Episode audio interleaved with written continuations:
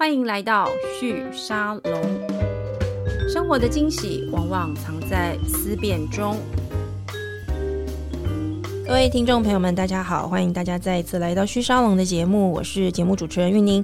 今天我们帮大家邀请到的创业者是金拓生技的创办人及执行长陈博汉 Paul 来到我们的现场。Paul 先跟大家 say 个 hello。各位听众大家好。如果你对 Paul 他们的这个公司名字有一点陌生的话，但如果你是一个会关注全球这个新创生态圈的朋友的话，你可能会知道他们团队。为什么呢？这个金拓生技是台湾的团队嘛？可是他刚在这个美国戏骨非常有名的一个节目，是这个 Tim Draper 的这个一个创投的一个节目里面，刚获得第五季，对不对？最新一季的算是总决赛里面的一个算冠军。对，OK。然后因为得到这个冠军，所以其实你们拿到了一百万美元的，这算是一个种子轮吗？呃，对，种子轮的投资是种子轮的投资。那投资人其实就是 Team Draper 嘛？对，是的。好，那我这样子的开场介绍，我想大家就对金拓生机的角色以及他们现在的成就有一个大概的了解了。虽然我们都还没有谈到呃他们的产品哦。那呃，我今天特别请 Paul 来到节目的现场，来跟我们大家分享金拓生机在做的事情。那更重要，我想要请他跟我们分享一下，在美国戏谷这段时间，嗯，特别是参加 Team Driver 的这个节目的过程的一些经验。我相信这样的经验对于很多的新创公司来说，也是一个很宝贵的。对于戏谷现在发生什么事，以及透过节目这样的方式来跟全球市场接触。跟被认识，它又可能带来什么样的不同的一个效果跟影响？那节目开始，我先还是简单的介绍一下 Paul 他们产品的这个 Killer Product 到底在做什么哦。如果我有说错，麻烦 Paul 再帮我稍微修正一下。就我的了解，如果我们很简单的去解释你们在做的事情，就是不是一滴血要二十 CC，要二十 CC 才够，要抽病人的二十 CC 的血，可以在这个血液里面。如果这个病人他是患有这个癌症的，我们可以在协议当中找到肿瘤细胞。那透过体外去培养这个肿瘤细胞，在体外去测试这个病人他对于不同的癌症的治疗药物的反应是什么，我们会比较快的知道哪个药物是有效的。然后再去投药，这对病人来说是一个比较有效的做法。我我的理解是对的吗？对，对，其实玉宁讲这个这个非常的对哈。嗯，呃，我们其实想要做的是癌症治疗这条道路上的 Google Map。嗯哼，你想说你从 A 点到 B 点，你不一定要 Google Map 才知道怎么去，有很多种不同的方法。对，你可以做 Uber，你可以坐公车，你可以坐捷运。嗯可是每一条道路帮你花的时间。甚至它的有效度，每一个能够承担的成本也不一样，是。时间也是一个成本，所以我们希望告诉你说，每一条路都可以到，就是哪一条路可能是比较适合的，哪条路比较不适合的，嗯，透过体外的方式帮你找寻适合的、最适合的药物。所以你们的产品是这个检测的流程技术，还是这个过程其实也会有一些硬体的产出呢？其实都是有。我们这一开始是从台北医学大学计转出来的培养盘，嗯哼，那还有一些 know how，那我们还把它转化成了硬体。体跟软体，因为我自己本身的背光的关系，所以把硬体跟软体都整合在一起。对，所以变成让我们其实简单来说，我们是个 surface，我们也不是医材。可是变成让创投来讲很难去评估，从过去既有的投资的公司去看，说这是一家什么样的公司？是软体公司还是硬体公司还是医材公司？对，也不是药物啊，所以说 变得很难评估。就是让这也让我们这个在团队经营上，其实产生了相当大的挑战。刚刚大家这样听下来，大家可以理解哦，因为定位上面的难以难以分类，应该讲就从过去的生医产业的分类上面，有点难去放你们到底在哪个位置上面。所以对于这个。的团队而言，我相信有一段时间，其实你们也一直在思考，你们到底要对谁讲话，会用什么样的姿态来面对市场嘛？那这次会到西谷去参加 Meet the Droppers，因为 Team Dropper 在呃西谷是非常非常有名的投资人哦。那他们其实是一个投资家族，应该这样讲，比较像一个投资家族。那这个节目，就我的了解，它其实里面有点像。早前很久以前，川普当总统之前，这个川普家族他们也有一个节目叫做《我是接班人》。那你就看到里面的主持人除了是川普之外，他的儿子跟他的女儿其实也都在那个节目里面担任评审的角色。这个 Meet the Drapers 这个戏骨的这个节目呢，里面也是 Drapers 家族，就 Tim draper 他自己跟他的爸爸 Bill Drapers，还有他的女儿，好像都一起在这个节目里面担任评审。那他的这个整个节目的运作流程，大家可以先想象，大概就是我是接班。班人大概类似的逻辑，只是呢，今天去这个参加节目的全部都是新创公司，那他的目的其实都是希望能够得到这个呃 Drapers 的投资公司的投资这样子。那 Paul，你们是在什么样的机缘之下会到西谷去参加这个节目呢？其实当时参加这个一切真的都是机缘，我们也没有意向。一开始预设会有什么样的成果去去参加？嗯，呃，先刚刚补充一下，说他这个节目它的主要的评审当然是 Draper Team 本人，但是除了这个，他们有邀请外部的评审。啊，我是没有见到他女儿，但是我们有他的姐姐，还有他的爸爸，都是在我们那一集的评审。OK。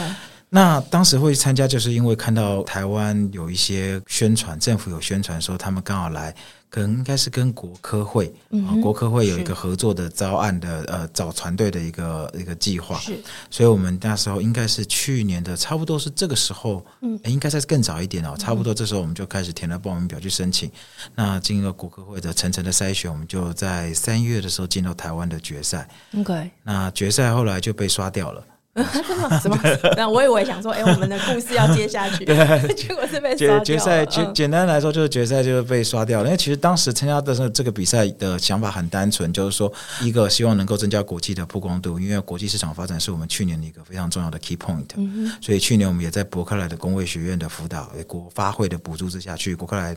那边参与了将近三四个月的一个商务拓展，那所以这刚好有这个机会是往西谷那边走，所以我们就去报名了。对，那第二个呢，因为对我们来讲，相对我当时的判断是相对 local，因为团队非常的小，大家手上事情很多，要几个人。我目前大概十十五个人，十五个人。我我看资料，你们去参赛的时候是不是才七七八个？呃，其实那时候差不多就是这个，因为我们有实验室要维持，所以其实人数一直差不多这个样子。嗯哼，你看，十十几个人可能对对新创团队很多，可是因为有实验室的关系，实验室就卡掉一半的人力。是，所以说，而且我们是已经有在营运，我们有在服务病人，我们在服务药厂，B to B 都有在做，所以以真正能够空出人手来参加比赛的人也非常的少。是，那当时看到会这个比赛，觉得它是一个经济实惠的比赛，因为他只要讲英文就好了。那讲英文，那公司讲英文大概就是就我我们大概少数几个人可以讲。OK，那那我就去讲吧。是 因为 PO 在美国其实生活了十五年左右的时间嘛，所以我要想，哎，那那就去报名吧。嗯啊，那其实。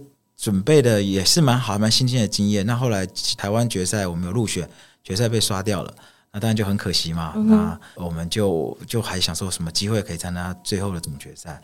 那最后总决赛还有一个机会，就是网友投票。网友投票投进去的话，可以参加全全球总决赛。嗯那全球总决赛预计是七月。对。好，那我们就想说，哎，三四月到七月其实也只有一点点时间。对。如果我七月再去讲同样的东西，其实没有意义。因为你没有进步不行，对，所以我回来跟团队定了大概四个目标，包含我们台湾的业绩要成长，包含收案数要增加，我们自动化要有一定的 milestone，我们要国外的客户，OK，然后呢，我们就忘了这件事情了。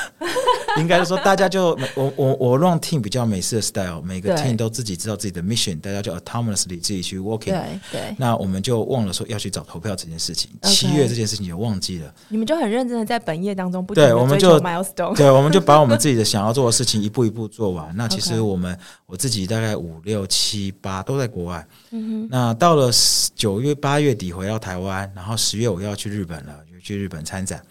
突然收到 email 说，哎，网友投票进决赛，你要不要来戏谷？所以其实你们不是自己去动员。我刚刚正想问你说，哎，所以你们要怎么动员？这真的太酷了。本来没有没有 没有没有真的去动员，但是呃，还动员有动另外一个，到十月那是另外一件事，等下可以再讲那动员另外的事情。OK，可是我们也是跟 Draper 有关，但是反正我们他就说你要不要去参加决赛？我说，嗯，当然去啊，因为后来我们去翻开去年的影片。第一个参加决赛至少要多一集曝光的机会嘛？我们知道上有上节目就去曝光，而且是 global 的。对，然后第二个就是说，请看一下上一季的 final season 呃 season finale，finale 它的最差有十万块美金，也不错啊。哎，补补个旅费也可以啊，对不对哈？所以我们就去了。嗯啊，那这一次我就回来，在去之前就把公司的 milestone review 一下，哎，都有达到。我们有团队真的蛮厉害，我们有国外的客户签约了，我们国内的成长数、服务的病人数。那时候应该是九月、十月，应该是九百多。那我们现在已经超过一千了。然后我们也也自动化也到一定的 milestone，所以哎，那就有东西可以讲了。对。啊，那当时我于是我就带了我的两个团队的成员，我们三个人就一起飞到溪谷去。嗯，后来也有就 present，然后就运气很好的拿到了这个比赛的最后的结果。整个 presentation 要做一次吗？还是几次？其实它就一次。很多人就会说，哎，他是不是 ray 好的，或者什么？对，其实完全没有哎。所以他跟我们想象那个我是接班人不一样，因为我是接班人，他是一集，呃，对不起，一季就是同一批人一直在比赛，一直在比赛。他不是，他就是一次，跟平常戏骨的 pitch 是一样，就是一次，你就只有一次机会。倒是有一些小插曲在可以分享，就是说，因为其实我一直都在忙，都我没有特别在看过去的节目或准备什么。一直到前两天，我们都都已经到，我们提早一天还两天到西谷，嗯，那我们就跟我的团队成员，他们有在准备，然后看一些，他们有看很多的影片。突然有一我的的 co 方的 Amber 就跟我说：“哎，他们上一集好像有准备才艺表演。”呃，我没有什么才艺，怎么办？就是也不会啊，怎么办？对不对？那我们想说啊，我好像会打一点桌球，所以那我的 c o f o n d e r 也会打桌球。是，那我们就赶快，如果有带球拍来，可以现场表演桌球、打桌球。嗯可是我们也没有球拍，也是等下请那个国科会当地的代表艾瑞卡帮我们去升了球拍。那打桌球很逊啊，可是因可可是想说那没关系，因为他桌球还蛮厉害的，c o f o n d e r。那也许我们用用球拍打完桌球，可以用那个拖鞋打。好。好，结果我们就准备了这个了。对，结果现场就根本没有这件事情。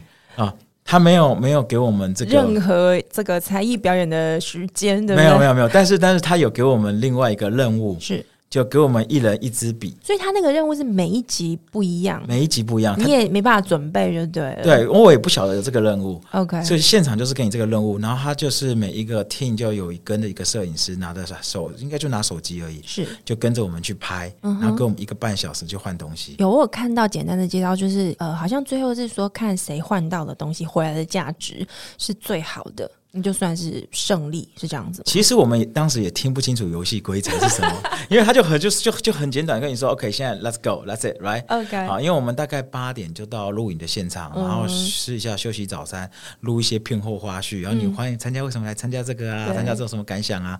录一些这种东西嘛。然后录完了之后，大概到十点半，十点半左右就集合，然后就说，哎，玩这个游戏。然后是以公司为单位。OK。我们一开始以为是换到最有价值的东西。结果后来感觉是，是你换好东西之后，看 Team 想不想用他手上的东西跟你换。哦，因为关键他是你的 buyer 嘛，对不对？对。可是我们不晓得，我们只为只是说换到最有价值的而已。那那我们看到有有有团队就换了一个非常浮夸的，就是那个奖大奖杯。所以 Ting 就说：“那我想要用我的水晶球跟你换那个大奖杯。”嗯哼。对。你们你们后来换到什么？我们换到。我觉得蛮 proud 我的天，因为我们换了很多东西，一路上就是创业的小剧场在心里面讲。嗯，啊，就比如说一开始，其实真的我真的觉得蛮害羞，也不知道怎么玩这个游戏。那我们就拿着这支笔，然后先走到第一家店。那第一家店，他就是跟他换了呃一束花，我印象中应该是一束花，嗯，一小盆兰花哈。那后来我就发现说，其实你进去跟人家换东西，你要了解说，这个人他到底到底是不是 decision maker。他如果不是决策者，他只是店员，你跟他换没有意义啊。关键哎，对，所以接下来我们在每一家每一个。去问的时候，我就问他说：“你是不是老板？还是说你？哎呀，用非常客气的方式去问他，对不对？好，那通常呢，你拿了一个花，你会去换别的东西，你不会跑去花店，对不对？对。可是我们跑去花店，我们就因为下一个就是最明显就是花店，就是花店。那可是 something 就是在你 unexpected 的地方就会 happen。那我们在那边就跟店长讲什么？说：哎，我们是参加对面的 entrepreneur 的一个秀。那我是来自台湾，那我们做癌症，我们帮助很多儿童癌症病人。那个人听完就说。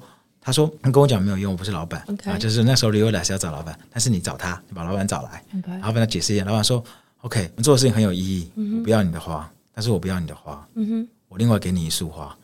’OK，所以我有两束花。那你知道，美国那花店都是那种婚礼的大花束，非常的贵的，很美的。对，所以我们就拿了两束花哦。然后接下来我们再拿的我们比较小的那一束花呢，第一束花去换了一个，在一个印度餐厅换了一个一个装饰品。”好，那接下来把这装饰品卖出去，对不对？那装饰品要给它包装啊，所以就是我就说这是 Tree of Life 啊，然后就跟下一个人推荐。可是其实有那当然也被打枪了好几家店。是，然后后来来到一家眼镜店，然后我们看到那边有一个 Snowball，像水晶球一样。那我们知道 Team 在节目里面都会用水晶球来揭露他的呃最后的 Winner，所以我们想说我们用的这个这个 Tree of Life 跟他换这个水晶球。是，他说他不要，为什么？他觉得水晶，我然后大家就转头转头了。我本来想说就要走了，就他拿了一个太阳眼镜给我。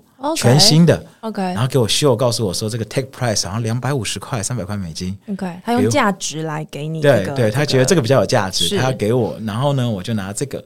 好，这时候其实我们已经换到蛮多蛮这样的东西了，其实好像还有还有。四十分钟吧，嗯，想说应该就要结束了，可是两个 team member 在我旁边呢，是。好像放弃了，好像 too early 了，这个 leader 好像没有 leadership 的样子，对不对？老板压力真的 真的真的，就内心的小剧场在告诉我这个事情。然后然后路上中间过马路的时候，中间我们有聊天呢，有看到警察，有看到消防队啊，想说我们是跟消防队换他的消防车，嗯，我感好像不太可能，对不对？但是对不对？那那我们后来就拿着那一大束花，我们你知道那个 crypt 就是那个法式的千层蛋糕，是。那有一家店，我们换了六片蛋糕，嗯哼，回来那一片蛋糕大概是二三十块美金，那很贵哈，对，那。那那时候为什么讲？就是说，你虽然那个很漂亮的花很漂亮，可是你换了一个东西进来。我当时想法是，我有六片蛋糕，我可以把它拆开来，嗯，收并了一家公司再把它拆掉，嗯，卖换不同的东西。所以我们拿了其中一片蛋糕，换了一个咖啡跟一个面包，拿面包换一个大的保温杯，是拿了咖啡跟人家换了一把车钥匙。用了一个可以用他的车一个下午，可是在五点以前要还给他，因为他开车去接接小 接小孩，对的。OK，所以我们就换了这些东西。那我们想说啊，这样一定赢了对？就不然有一对他他真的去跟警察借他，他说人家换什么？我想说他戴了一个帽子也很逊，对不对？结果没想到等他说他秀他换什么东西，两个警察就进来。OK，然后还有两张车钥匙、重机的钥匙、警车的钥匙，人家外国人就敢这样去，对，所以其实 nothing is impossible。Yeah，Yeah，所以你觉得那个节目对你的团队来说？最终其实是两个团队拿到总决赛的冠军嘛？你们跟另外一个队伍，你你觉得第一个就是他们为什么会挑你们？然后第二个事情是这样的一个结果跟这样的一个节目的录制的经验，对你团队有带来什么样子的一个影响吗？我觉得挑我们的主要原因是因为 Team 它一直在抗是 disruptive 的产业，OK，所以其实还是技术产品本身，对不对？对，我们的东西其实很难被投资人。看到那对他来讲，可能看到一个 disruptive 的 opportunity，可以 potentially change the world。那这那这其实这个得到这样的一个支持，对我们团队来讲非常大的一个精神上的 support。嗯哼，因为我们一路上起来跟投资人讲故事，其实都非常的困难。你们在台湾找还是在各国找？从一开始主要是在台湾，因为过去疫情的关系，出国比较困难。嗯，那因为我们后来我们也是 Berkeley 加速器的团队，对，Berkeley 也跟我们有投资我们。对，那我们因为 Berkeley 有接触到一些国外的团队，可是因为没有去国外落地，其实国外团队不敢投。因为他觉得你在一个那么遥远的台湾，而且最近虽然台湾很有名，但是又是一个比较危险的地方，对不对？所以其实各方面对你的团队的曝光而言是比较辛苦的。对，曝光辛苦，然后再来是怎么样把故事说得清楚。嗯，然后其实概念，我们东西概念很容易了解。对。可是当你在商言商，在思考接下来投资的潜力的时候，大家都会有抗胜。那我们现在来聊一下你们公司的这个产品的商业模式，跟它可以这个 go global。或是它的这个规模化、这个 scaleize 的可能的模式是什么？因为我我在节目之前，因为这题目对我来说真的蛮难的，它是一个专业门槛有点高的题目，所以我们同事还特别去整理一下，就是说现在的癌症的治疗的方法有非常多种。那你们其实是属于精准医疗的这一环。那我自己过去对于精准医疗的理解，就是像标靶，标靶就是说这个药它会去找到。癌细胞本身去打击它，那我看了你们产品介绍的时候，我才意识到说有另外一个问题，就是那这个药到底能不能打击这个癌细胞？这件事情其实我们不知道，所以呃，我也稍微去查了一下，就是说很多的癌症的病人在台湾虽然有健保的服务，可是其实健保给付是有它的限制的，所以其实有很多的人在得了癌症之后，他有时候没有把它治疗完，的确就是因为他付不起这个治疗的费用。为什么他付不起呢？因为他根本也不知道这药有没有用。因为医生很常会说，就是我们有个新的药，你要不要试试看？啊，那多少钱呢？哦，一次一万块，哦一次两万块，有的甚至上十几万。那你们的东西在测试上面，如果从我刚刚讲这个例子来来反推的话，你们的做法是怎么去在中间介入？那如何去降低病人的负担呢？其实你刚才已经讲到非常非常多的一个关键的痛点在那边。嗯，其实说，比如比如说你讲到的是，其实病人在或医生在用药的时候，没办法很。呃百分之百的肯定一个东西有没有效。嗯，可是其实我们来思考一下，真的本来因为生物的东西本来就是很复杂，本来没有百分百的肯定。对，就像其实我其实最近 AI 的话题很红哦，没错。大家去做 search engine，传统我们在做 Google search 的时候，我们其实也不期待 Google 会给百分之百标准的答案。没错，但是到现在都还是是那但是它但是但是所以 Google 出来的结果是我们人去 filter 到底哪是正确的。那 Chat GPT 呢？它改变了一件事情是，它不它帮你 filter。他直接告诉你什么是正确的，所以其实有时候其实是效率跟时间上跟的的考量到什么。那我们现在在传统上过去的精准医学的时候，是过去大数据的累积，它帮你做到一个程度，is good enough，让你可以得到一定的有效，在一定的成本下得到一得到一定的治疗。但是实际上用到每个人状况都非常非常的不一样。嗯，你有时候不只是费用的问题，甚至有时候我们是是不是希望能够避免无效的治疗？对，对于这个病人而言，假设今天我就是一个需要这样子治疗服务的一个病人或家属。我我怎么样透过你们的服务来降低我的成本，或是争取时效？因为其实有时候癌症的治疗关键是时间，有时候不只是挑对药物，甚至避免无效治疗。嗯，我们其实有好几个 case。其实像我这次十二月底出国的时候，呃，那一天刚好有在公司开会，突然同事拿蛋糕出来给我吃，我说耍哪来的蛋糕？他说是家长病人家长做的。那我去了解这个故事，大概是两三年前的时候，我们帮一个儿童癌症的小朋友测了一个药。那当时是一个非常罕见的癌，呃，我也忘掉名字了哈。嗯。那我们测了很多医生考虑的，当时有两种治疗方法，一个是开刀，一个是药物治疗。药物治疗有我们有很多考虑的药物，可是是非侵入式的，所以大家会想要这个开刀是侵入式的，大家比较想要避免。对。可透过我们的平台，我们发现，所以医生所所有考虑的药物都无效，所以后来医生跟家长就决定，那我们走开刀的路线。OK。那前年呢，小朋友自己跟爸爸走完马拉松，去年自己走完马拉松。嗯哼。那有时候不是挑对药，而是避免无效治疗。是。所以其实这换句话来讲说，其实我们。这个东西恐怕也踩到了药厂的 benefit。哦，对啊，我刚刚就在想，这个有一点点尴尬，因为，嗯，因为因为你你你不是不会，因为你刚刚有提到嘛，这个 Team Draper 他们在挑团队或在找这件事情的时候，他们也在找 disruptive 的这个 innovation，就是他会反转这个世界，他会改变很多可能。那只要你改变，你就自自然而然会踩到既有的。旧有的这个工作方法或分工方法，但我想对药厂来说，这不一定是坏事。因为如果今天他是跟你们合作，或是说你们检测出来的东西，它的有效度这件事情，我们更理解哪些药物是有效的。其实对于药物的生产或是供应链的有效效率，其实也是相对来说是能够提高的。其实这是看故事要怎么说。其实我们也适合在这样说这样这样的故事，可是我们没有足够的 capital 去把一些 data 完全的呈现出来。比如说，其实呃，比如说这保险给不给付？对，其他人该不该？尤其是国外是个人的保险，他能不能给付药物？以前就是看医生决定。那如果可以用这个平台说有效，是不是你在保险在更大力去支持降低病人的负担，降低保险的无效的支出？哦，那是不是这是一个好的方法？是。那药厂的话，其实有两种故事可以讲。我们之前想要讲的故事，第一个故事就是说，药厂在新药开发的过程当中，其实它投资的不只是钱，而是时间。你投了几百万美金、几千万美金下去，是很多年之后才知道有没有效。没错，因为过去的中间的临床测试，其实你找的病人都是相对健康的病人。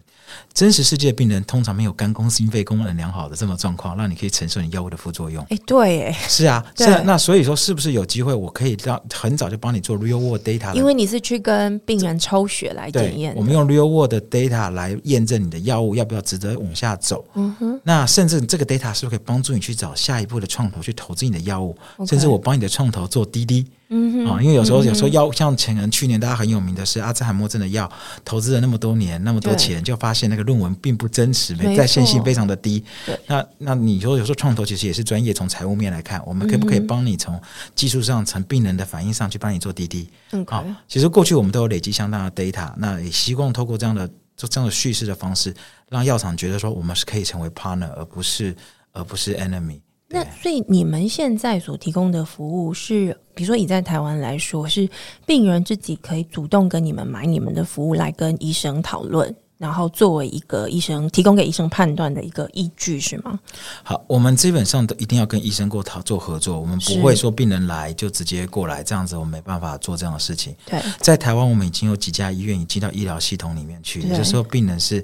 可以跟医生直接沟通，然后呢，医生可能会推荐看病人的状况，所以也要医生信任你们提供的服务，对不对？所以我们花了过去花了两三呃这几年都在跟医生经营主要是要让医生介绍我们的东西。我们也很清楚的告诉医生，并不是病人一确诊就来。OK，那是什么时候来？我们其实希望的病人是他已经标准治疗失败了。OK，那他需要争取时间。他没办法再承受。为为什么？为什么不能早一点做这件事情？其实主要是因为现在法规跟医生的问题。因为所有的癌症治疗，医生其实他都有他的标准治疗程序，必须要走。哦，理解。他其实有 decision tree 在那边走。是。那走到一定的阶段，其实一定都会有机会无效。嗯。那那这个时候就是我们最好适合切入的时机点。我我我确认一个技术性的问题哦，就是你们的测验方法是抽二十 cc 的血。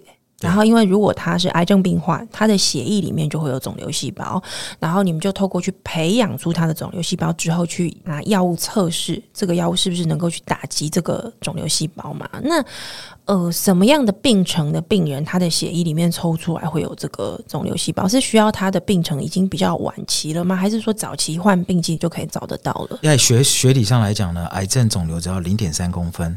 就可以找得到，就血液里面就有癌细胞了。这是学理上来说，OK，零点三公分呢，癌症是就算去检查不一定检查得到的。也就是说，其实假设今天我们对于这样子的一种检测的疗程有更多的认识，整个社会对它或医疗体系对它有更多的信任，我们也有可能把这件事情提前在更早的时候去做。就理论上来说是可以。我们的 vision 事实上希望癌症病人在做任何药物治疗之前就可以来做这个测试。OK，就好像我们今天要把我。像我以前是写软体，把一个软体在上线之前要做过各式各样的测试。没错，对，我们有各种的那个测试嘛，QA、QC 对啊，Q 啊，Pre-production 啊，各式各样的环境，对不对？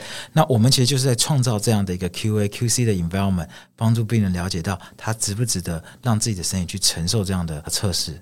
快，因为我们的确有看到蛮多的病人，他在投药之后，他承受了蛮大的风险，比如说掉头发等等的这些治疗，但有可能最后还是发现效果不大。对，那当然每个个案的理由各自不一样，不能说是这个药物无效，又是可能是他个人急转的问题。那不管怎么样，你们在这中间解决了一个环节，就是这个药对这个肿瘤细胞，这个特定的肿瘤细胞到底有没有用的这件事情。那嗯，现在这样的技术，如果说下一步我们要再做这个 scale 的。因为我刚刚听你讲，其实你们能够商转的模式跟路径有好多种哦。除了就是说透过医生去介绍你们的服务之外，你们也可以跟保险公司合作。你们也有一端的客户，例如跟药厂合作，对不对？所以下一步团队在商转或是扩大经营上面的目标跟规划可能是什么？这个就要分按区域来讲哈。嗯，台湾是我们的本，我们在台湾一定在不管是对药厂的合作，还有对病人的服务，这个我们会持续的做。嗯，可是，在每个国家，我们的策略会不一样。OK，你像在美国的话呢，我们就像就 focus 在 To B 跟药厂合作的市场。OK，那日本跟中国哈话可能有比较偏向 To C 的这个。这个对病人的服务这一块来做，那印度的话呢，最近又有一些不同的想法，可能要做混合型的方式来做，两个两种类型都都推展，对，然后 C 跟 B 都对，可是 C 的话，它的它的 charge back 的 model 会完全不一样。OK。怎么怎么说？嗯，呃，这个因为我还在学习了解当中，所以很难很难解释的清楚啊。在我在最近有一些 information 在在过滤当中。那你你这样子去做 global market，你觉得以生意这个领域来说，你们团队最大的挑战是什么？因为通常为什么会这样问？是因为看起来你每个市场都去研究了，然后都在思考这个市场的进入方式是什么。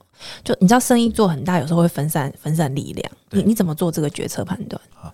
呃，刚好这些这些市场的点，是因为刚好我们都已经有既有的 partner，所以我才敢讲这个话。OK，并不是像像日本是因为之前我们跟那边的主播大学的老师已经有签了个合约了。嗯，那中国是因为有 partner 的关系，都是已经有签约了，不是说完全新的，我们现在才要进去。印度也是因为我之前印度有朋友在那边做生意，有认识，对，所以刚好也刚好有这个机会才是。如果是一个完全陌生的 market，你也不会用这个，不会直接这样进去。可是最大的挑战是，就是说团队，我们的团队有没有这个认知，说我我要 going global，来，那每个人的能力能力，毕竟都是台湾带出来带起来的团队，所以我们需要自我的调整跟成长。那 so far，我觉得我们团队愿意呃，目前还待在一起的，其实都非常的有这个认知。嗯，那他看到，所以 Draper 的 team 的这个这个得奖是一个非常大的鼓励，说我们做了一件重要的东西。除了说偶尔看到帮助到病人的状况之外，一些让大家鼓舞之外，其实反倒是也人家有这个这看到这个 value，是不是会有一种感觉是，嗯，我们好像真的是一个 global team，对我我们是可以走 global market 的。呃，not yet，但是我觉得，我觉得这是我们的目标跟方向。你觉得还差什么？如果要开始走 global 的话，我觉得我们 senior 的有这样的 experience 的人还太少。那大家都是在边走边学，其实有很多东西我们真的就是边走边学。你们团队的背景跟年龄，可不可以跟我们介绍一下？我大概是年龄最大的吧，但因为你知道你本人看起来也很年轻，所以有一点个判断不出来。平均年龄应该三十几岁，三十几岁左右。那大部分的 background 都是 bio medical 相关的 background。我们大概号称大概就有三个人不是 bio 的，我会计跟 HR。OK，然后你的话是因为你你你自己本身就是呃，其他人有访，其他媒体有访问过你，都有谈到，就是说跟您当时您父亲在治疗癌症的经验有关嘛。可是我相信对你来说，你要你自己也跳很大，就是大学念城市规划、都市规划，后来去美国留学的时候念的是 CS，而且你在卡卡内基美农，大家都知道那个是 Computer Science 界的这个这个桂冠的地方哦，就是最好的学校就在那儿。然后后来你在美国工做是在 Morgan Stanley，就是在美国的金融业提供金融相关的这个 IT 的服务。但你回来创业是走到 medical 这个领域。你自己的这样一个路径的转换，我相信也是一种，一个是个性使然，但是我想也有一些选择上的价值的一些一些判断呢。你你觉得你要离开金融业，因为你知道在美国金融业要赚钱，我觉得嗯蛮不错的，相对稳定，全球最强的金融业就就在美国，而且又是纽纽约，就是 Morgan Stanley 这样的公司。你决定要放弃那样的机会，然后用创业这件事情，哎，走在台湾是做生生意领域，生意领域在台湾创业成功的案例。嗯，我觉得五根手指头数得出来，而且是很勉强的把它数出来的。你要做这样的决定，你看中的价值跟潜力跟目标是什么？对，其实像因为你刚刚讲，其实我个人说我是创业家，其实这件事情蛮汗颜的。嗯，因为创业家，我觉得是要有出场才能叫创业家。我们这种还在挣扎当中，叫做 social experiment 我当时在跳进来做这件事情，有几个价值上的判断。第一个事情其实是为了小孩子，是，那倒不是因为赚钱的这件事情，而是我觉得。在下一个 generation，在未来的世界动荡、昂弄是非常的大的变数。对，那我我看到非常非常多的呃人啊，包含现在的学生也是一样，很多人有一个概念是，好像我大学硕士毕业之后就会靠我这个学校的东西吃一辈子。But the reality is not. Yeah, 你 always have to learn something new. 那有一次，现在 AI 的时代，越来越多的东西要认。那我我一直都在学新的东西，因为才可以在这个社会上，或在这个在美国职场上能够活下来。那我觉得 entrepreneurship 它代表就是一个不断的学习的概念，去 adapt it 的东西。Nothing is for sure，每个都是都 floating 的在变化当中去学习。我希望给小孩子的一个榜样，让他们知道有这件事情，不是我只讲了一个好创业，哎，去创业，去创业，去创业，对 对，是我可以跳下来做这件事情。然后我也其实，在一路上看，也把我的过程中。呃，把我的经验分享给他们，所以其实像我小孩，大概都可以，我的 pitch 的前面，他大概他们都可以讲我的 pitch 的 script。OK，因为每天我都睡觉前就关灯，就就练习，关灯就练习，就这样子来，这这是一个一个想法哦。那另外一个我看到一个价值的东西，是因为过去在十几二十年来，因为我做软体的，那发现软体这几年这十几年来，呃，time to market 非常重要。对。传统了两千年以前的软体就是十年磨一剑，一个产品出来在市场上来做。那后来就发现这样太慢了，因为到了市场上，市场不要，你要回去修了修很久。对，所以有 Agile 啊，敏捷式开发呀，然后 CI 啊这种 Continuous Integration 这种软体公司技术出现。嗯那当时我在陪我父亲治疗的时候，我发现。哎，其实医疗上现在在病人身上测试，就有点像是我们写人体 testing production 的概念。嗯，好像缺乏一个测试的工具。对，所以当那个北医的医生跟我说他们在做这件事情的时候，我发现，哎，这就是一个测试的。你是因缘际会听到他们有在做这样的？对对对，我觉得，哎，这就是一个测试的工具嘛。对，那。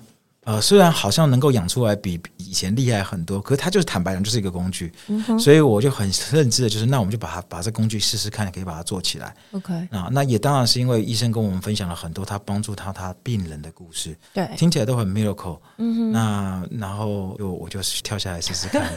其实也还有一个机会，就是这这有点矫矫情，不是 real，是 real，是说我我们很喜欢看 superhero 的 movie。然后我带我小孩去看那个 Wonder Woman，啊，Wonder Woman 那个就是神医女超人。是，然后你有看过吗？有有有。你记得第一集的时候，Captain Steve 被救，Diana 救起来，然后他很帅，没有穿衣服在上半身那边哈。对。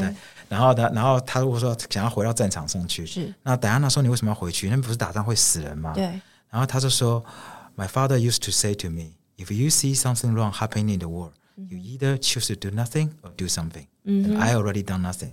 嗯哼。我当时带着小孩去看电影，在我家附近的那个梦里面的电影，我觉得哎，对啊，我想要创业，我想要帮助人。对，那通常科技背景创业会选科技。对，那我对区块链也很熟，我也很喜欢，也很多人都做区块链。可是我我可是那帮助帮助人的感觉没有那么大，那对我没有那个 impact。是，然后那时候刚好接触到这个技术，maybe I should do something about it。嗯哼，所以我我我其实那时候就这个想法就在我心里面就开始。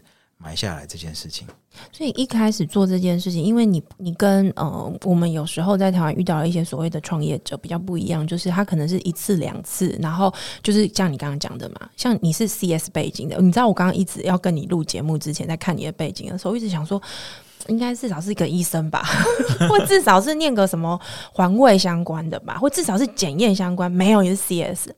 这件事情让我最惊讶，就是你知道，通常大家听到 CS background，而且还是念卡内基卡内基美容回来的，suppose 应该是在做软体公司新创，但没有，你不是。而且我看你们的东西，关键也不是软体，关键还是回到医那个医疗检测技术本身哦。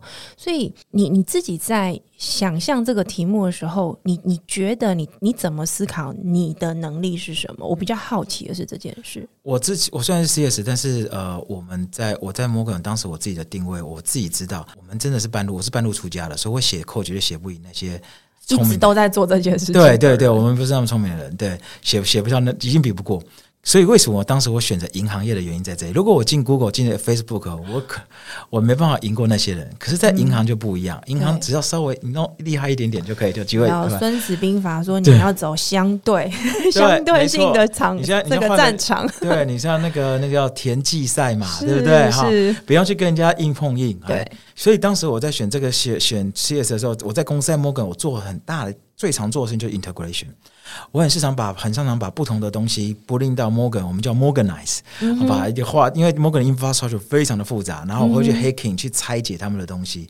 别人的软体公司，我可以把 Microsoft 的软体拆解到 Microsoft 自己认不出来，然后我们还可以在公司可以 run 啊。那因为 Morgan 够大，可以强迫人家 support，right？好，可是那我们还做过做做很多很多次这样的事情，所以我觉得这个当时我进来就反正就是逻辑啊，把东西拆解啊，对，所以。进来这个领域的时候，当然我对核心不懂，可是我们我请了非常多的专家，我团团队都是这样的人。那我跟北医的老师很的很多的 support，跟他们聊了很多东西，我就把整个流程拆解。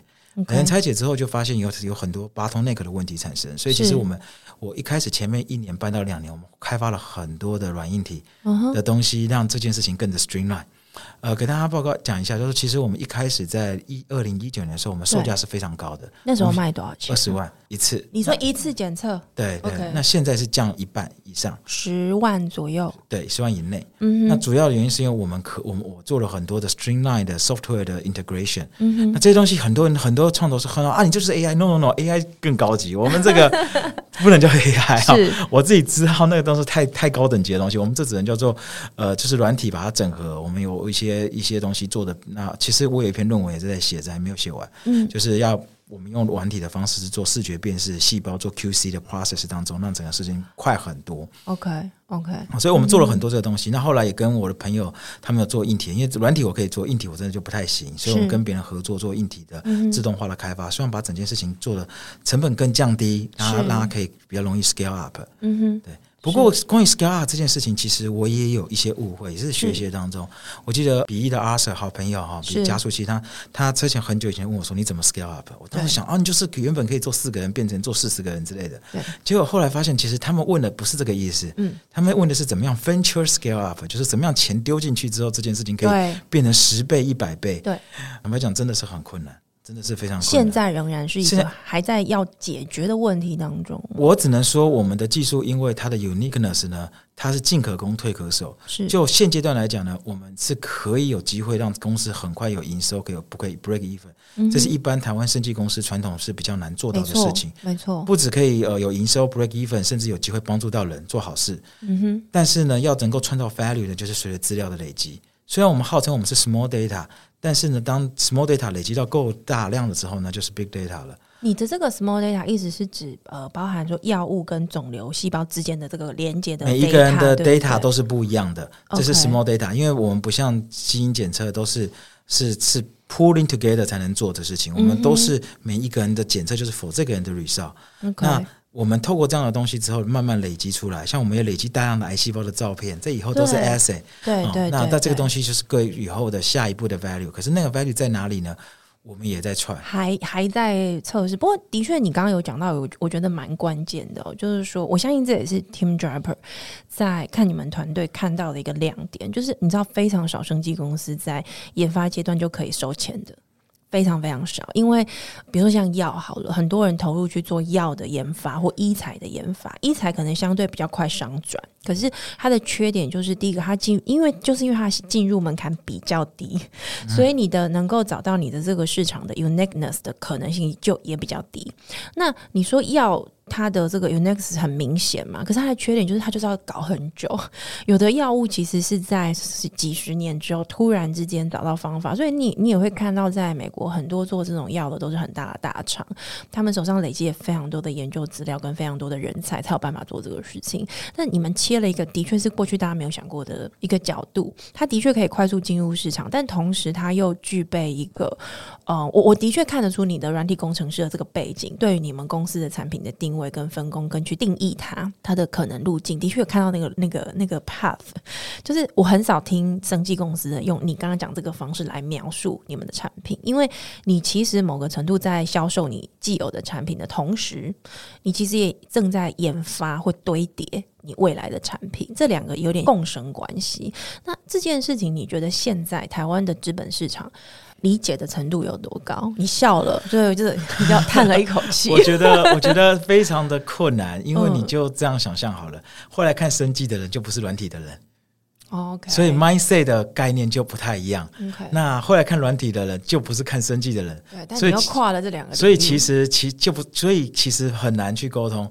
那你就换个角度，其实我上礼拜一直在听到有有机会跟林远川院士他们交流，那很多的人都在在聊。啊，他们要做 first in class，first in class。We are first in class，嗯，可是问题是 first in class，很多人就没办法，就没办法没有理解，或者是没办法投。入下去，所以这件事情的确让我们在资本市场上非常困难得到资金的一个部分，嗯。但是我很感谢，就是一路上有一些 angel 的支持，让我们一路上可以活到现在，还有政府的支持。你你们现在是第几年的团队？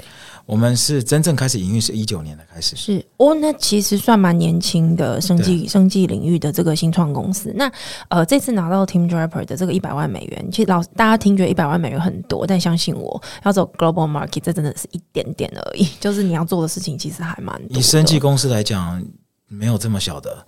是是，因为生计像我们公司的资本也不到三千万台币，生技公司大概是没有三亿以下都不叫生技公司。没错，所以你觉得接下来的资本规划，你们会你心中认为比较有机会能够走到下一个 milestone 的这个资本规划大概会怎么走呢？然后你想要找什么样的投资人？我们这个阶段呢还在募啊，那我们可 Draper 这个 run 我们打算希望今年中以前大概四五月可以 close 完成。嗯哼，那我们总共募三百万美金。那当然，Draper 是领头，那还有一些其他的好几个投资人都在滴滴当中。那下一个阶段呢？其实有有这笔钱进来之后，有几个重要的 milestone 我们要做到。嗯，第一个，我们一定要在国外建立 demo 赛。是，国外 demo 赛一定要是否药厂的合作？那其实有好几个在谈，包含纽约的，包含在欧洲的那边，都有一些呃药厂的 demo 赛找我们过去。嗯哼。要跟药厂达成战略性的合作，这是我们接下来几年的第一个 milestone。第二个是我们的自动化一定要落地。嗯哼。啊，第三个呢，要把我们的刚我们刚刚讲说日本啊、中国啊这些国外的市场，至少有一个市场能够落地。OK，也就是说，呃，欧美的这边呢，特别你刚刚特别是讲，应该讲 business model 上面跟 B 端，特别是药厂的合作的这个 demo，一个一定要出来。第二个事情是 global market 的这个拓展，也要至少有一个能够能够去呃开始拓展。那透过三百万美元的这样的一个初期的资金哦，是种子轮的这样的一个资金，先做出一个商转。的成功的一个样态，让大家能够理解。那我我自己是觉得，呃，蛮有趣的，就是说，因为你们其实是透过国科会，而且是 Draper 他们团队来台湾找团队，然后跟国科会接触，在 TTA 这边招募团队嘛。我觉得这是有一点点，呃，就是说因缘际会。但是你知道。我当我听到这样一个 story，就的确不是台湾自己跑去找人家，是人家来台湾找。代表第一个，台湾推动新创生态圈的这件事情，至少国外市场是认可的，也觉得说，嗯，好，你们真的有在做这样子，所以我们也去找找看。第二个，来自台湾的团队虽然是在台湾总决赛落名了，但是透过网友投票，呃，透过很好的产品跟这样一个很 unique 的这样的一个市场定位哦，呃，至少在总决赛，美国的总决赛拿到了一百万美金。呃，其中的一个冠军的团队，我我觉得这至少你们已经带着台湾的团队和台湾的新创生态的这个成果走了出去，对自己的团队或对你们团队自己本身而言，或者对台湾来说，我我觉得都是一个很值得大家去 be proud of you。对，第一个是这个，觉得你们真的很棒。那第二个事情是说，也看到就是说过去这几年政府的一些推动，我觉得是看到一些成果的。那当然，接下来我们也希望之后有这个节目还有机会可以邀请 Paul 来到我们的节目跟我们分享，就是说，呃，你们接下来一年在 Go Global 这个过程里面有没有遇到一些有趣的经验？那透过这样的经验，是不是也有可能能够带更多的台湾的团队经验或人才或技术，能够跟呃国际市场有更多的串接跟？连接，谢谢今天 Paul 来到我们的节目里面跟我们分享你们的故事。好，谢谢。好，也谢谢各位听众朋友们的收听哦。那个，其实 Paul 他们的这个做法有一个呃名词叫做诶什么细胞？你可以帮我们讲一下。替身医疗，其实我们创造一个 term 叫 Avatar Medicine。OK，因为我们培养出来的癌细胞来，希望当做代替病人的替身，像阿凡达啊阿凡达那样子，对不对？是一个一个替身的这样一个角色，去帮大家测试药物，但是他自己又不会受到过多的伤害，对不对？然后也不要延迟时间，这样好，这是一个我我觉得很感人，而且很有趣，而且在应用上面，我们的确看到它潜力无穷的一个应用跟产品哦。那感谢大家收听我们今天的节目，如果你喜欢我们的内容，可以在 Apple Pocket 上面给我们五星评价，还有在各大平台上面按下追踪，也欢迎在 gram 上面搜寻。Sunrise Media Podcast，追踪我们更多关于节目更新的消息。我们下一集再见喽，拜拜。